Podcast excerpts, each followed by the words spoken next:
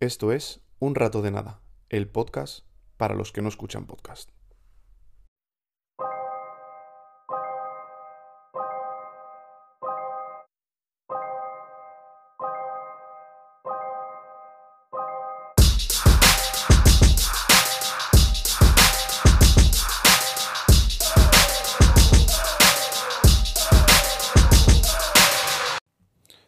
Hola a todos, bienvenidos al segundo episodio de esta segunda temporada de nuestro podcast Un Rato de Nada.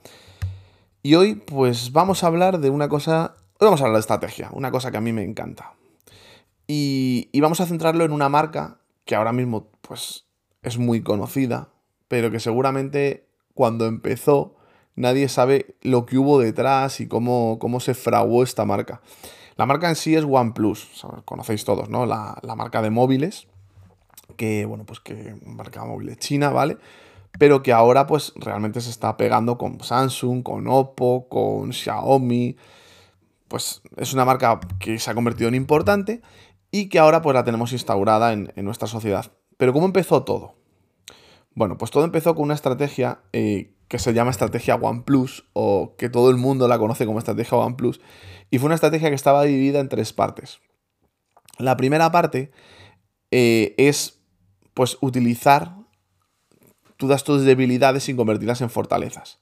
Esto es lo que se llama un cambio de narrativa. ¿Por qué digo esto? Bueno, pues cuando OnePlus empezó, pues realmente nadie la conocía. Una marca china, como podía haber un montón, y realmente además había muchas que eran mucho más conocidas que OnePlus.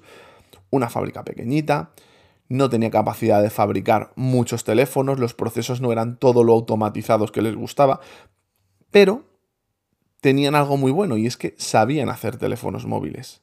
Ponían mucho mimo en dos detalles, ponían, hacían realmente teléfonos muy buenos y, y eso lo sabían, eso lo sabían. El problema, que eran poco conocidos. Así que, ¿qué pensaron? Dijeron, bueno, pues vamos a hacer, a utilizar la baza de la exclusividad.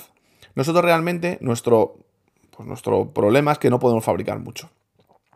Pero ¿qué pasa si utilizamos eso de no poder fabricar mucho diciendo que todos nuestros móviles son exclusivos, solo unas pocas personas pueden acceder a ese móvil. Pues oye, a lo mejor la gente le pica el gusanillo y pues vamos a, ver si, logramos tirar de, la manta y logramos que la gente se anime. ¿Y cómo hicieron esto? Bueno, pues comenzaron diciendo que solo podía tener un móvil OnePlus, en, en su época el OnePlus One, el que tuviese una invitación. Se jugaron toda esa carta. El producto sería un producto de gama alta, pero con un precio de gama baja. Es verdad que normalmente la gente diría, producto gama alta, precio de gama baja, pues fácil. Sí, pero no, porque había mucha competencia y porque hay mucha competencia. Entonces, intentaron darse, a conocer, intentaron darse a conocer con esta táctica os digo de la exclusividad, pero también controlando las expectativas. ¿Y por qué digo esto? Porque muchas veces muchas empresas mueren de éxito. Mm, tienen tanto éxito que no son capaces de gestionarlo con los recursos que tienen. Entonces, eso era una parte que también ellos supieron controlar muy bien, supieron parar cuando tenían que parar, no ahogarse por, por querer abarcar mucho y supieron dar los pasos necesarios y ejecutar su estrategia de negocio como tenía que, ser ejecutada. Así que bueno, pues con esto que comentaba de la, de la exclusividad, pues eso, si querías un OnePlus, One en este caso, lo que tenías que hacer era disponer de una invitación. ¿Y cómo se hacía? Bueno, pues realmente ellos repartieron un número de invitaciones, muy pocas, para que la gente lo empezase a comprar. Entonces, ¿qué pasa? Que cuando tú comprabas el teléfono, pues recibías otra invitación que tú podías ceder a alguien más. Era como hacer una especie de comunidad OnePlus. Y todo el mundo que realmente compraba un teléfono sabías que estaba dentro de esa comunidad. A ver, esto es como, yo siempre digo, como un Ferrari, ¿vale? Al final es exclusividad. Cuando alguien tiene un Ferrari, tú en las redes sociales que ves, pues que esa persona pues pone ese Ferrari, fotos de ese Ferrari, montando en ese Ferrari, la velocidad de ese Ferrari, encendido ese Ferrari. Pero esto tenía una diferencia.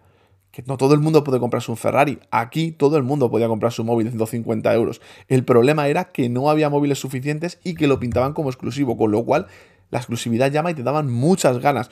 Y yo recuerdo auténticas peleas de gente pidiendo en las comunidades, incorporándose a la comunidad OnePlus y pidiendo por favor que le diesen una invitación para poder comprarse ese móvil. Yo recibí una invitación de una persona que ya se le había comprado Y la verdad me acuerdo cuando me llegó, fue como una maravilla. Yo, yo no tardé ni dos segundos, porque además las invitaciones tenían como un tiempo. Mm, eh, cuando te la cedían tenían como unos días que tú podías eh, comprar ese, ese móvil y si no la perdías. Entonces era como que te quedaba, o sea, tocaban todos los palos que se dan siempre en marketing, ¿no? Todos los, los tips que te dan siempre en marketing de crea exclusividad, crea urgencia, pues todos los habían hecho perfectamente orquestados para que eso funcionase perfecto. Y, y bueno, pues lo que os digo, llegaba y enseguida, ¡pum!, lo comprabas. ¿Y qué hacías? Lo enseñabas en las redes sociales. Y todo el mundo veía un pedazo de móvil espectacular, un gama alta a un precio de gama baja. O sea, era increíble tenía funcionalidades y tenía especificaciones que a lo mejor móviles como el más alto de la gama de Samsung o, el último iPhone, pues eran de ese estilo, era, una auténtica burrada, con una cámara espectacular, una auténtica burrada. Y, y, todo el mundo dando muy buenas reseñas de que el móvil funcionaba encima perfectamente, de que iba como un misil, o sea, eso lo que hizo fue todavía más hype, todavía más hype. Y de aquí pues eso, lo que querían hacer era alcanzar más y más gente. Así que pasó, pues con esto llegaron a la segunda fase. Cuando vieron que la gente compraba el móvil, que la gente respondía, que la gente conocía esa marca, pues lo que hicieron fue aumentar la fábrica. Oye, tenemos más dinero, vamos a invertirlo. Aumentaron la fábrica y aumentaron la capacidad. Y por tanto, ¿qué hicieron? Aumentaron el número de invitaciones. Ya no podían fabricar, a imaginaros, solamente mil móviles al mes. A lo mejor ya podían fabricar 10.000 y eso era más retorno. ¿Qué hicieron con esto? Al aumentar esto, fabricaron el OnePlus 2. Y el OnePlus 2 era, seguía siendo un pepino de móvil, pero ya no era tan barato, aunque tampoco era tan caro. Entonces lo que hicieron fue hacer un móvil de gama alta, seguía siendo máximas especificaciones, a un precio, en vez de gama baja, de gama media baja. Pues seguía siendo barato, a lo mejor costaba 200 euros, 50 euros más de lo que había podido costar el anterior móvil, pero seguías teniendo un pepino que con otra marca te costaba 800, 700, era, era una maravilla. Y así siguieron creciendo y creciendo y crecieron hasta que llegaron a la tercera fase. O sea, esto, si os fijáis, es lo que hemos hablado, un plan perfectamente ejecutado, con una idea perfectamente ejecutada, con unos pasos intermedios y unas acciones que te llevan desde el punto inicial hacia el objetivo, exactamente por el punto por el que quieres ir, y estaba todo, vamos, al dedillo hecho. Eh, ¿Y qué pasa? Pues que al final llegaron a la tercera fase, lo que os he comentado. ¿Y la tercera fase cuál era? Ya no había invitaciones. Todos los que quisieran un OnePlus, realmente todos podían tenerlo. Ya sabías que estabas comprando muy buen móvil, ¿vale? Porque ya tenías la experiencia de varios OnePlus, que normalmente además la gente repetía. Yo me acuerdo de haber tenido OnePlus 1, OnePlus 3, OnePlus 5, OnePlus 7, OnePlus 9. Yo he repetido porque la verdad es que son móviles que me han salido muy bien. Y es verdad que cada vez pues ¿qué hacían? Ya iban aumentando los precios cada vez. Ya jugaban a ser una marca de las, como digo yo, de las mayores, ¿no? Esas Samsung, esas Xiaomi, ese tipo de cosas. Pero aún así ya ha sido un flagship.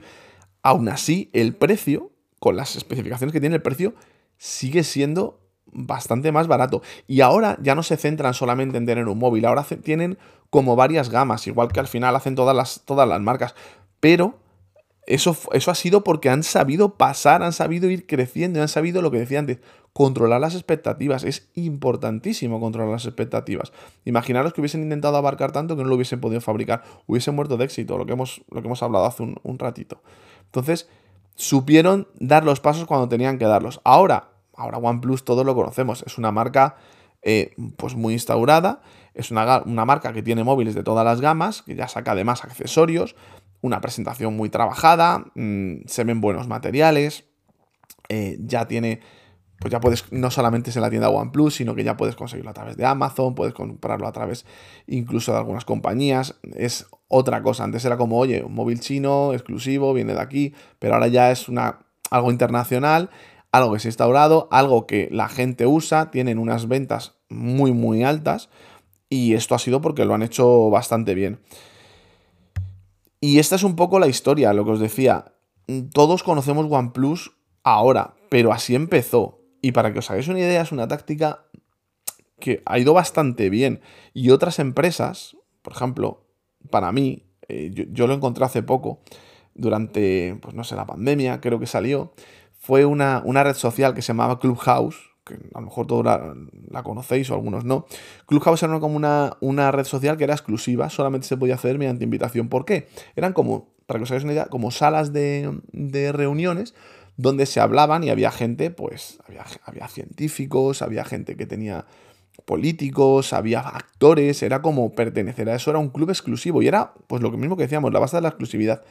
Lo que pasa es que ahora Clubhouse pues yo creo que los pasos no los ha dado igual o no los ha dado de, la misma forma o no le ha salido también la estrategia como le ha salido a OnePlus. OnePlus claramente sabía que lo de la exclusividad era un punto que tenían que pasar y, en lo que se querían convertir. Mm, Clubhouse, sin embargo, creo que ahora pues ha perdido un poco de fuerza y ya al final no tiene eso. Es verdad que el producto es totalmente diferente, pero para que os hagáis una idea de que muchas veces convertir tus debilidades en, en fortalezas y es de una forma bastante original, vamos a decirlo, te puede hacer diferente y te puede hacer fuerte y te puede hacer llegar a donde quieras. Entonces, me gusta mucho esta estrategia porque es como, oye, con los recursos que tengo, que no son los mejores del mundo, no tengo el músculo mm, que a lo mejor pueden tener otras marcas, voy a intentar meterme arriba y como con paciencia y dando los pasos adecuados y sabiendo cuándo hay que darlos, te puedes meter ahí. Bueno, y esto es un poco el día de, hoy que iba de estrategia, pues esto es un poco lo que os he querido contar.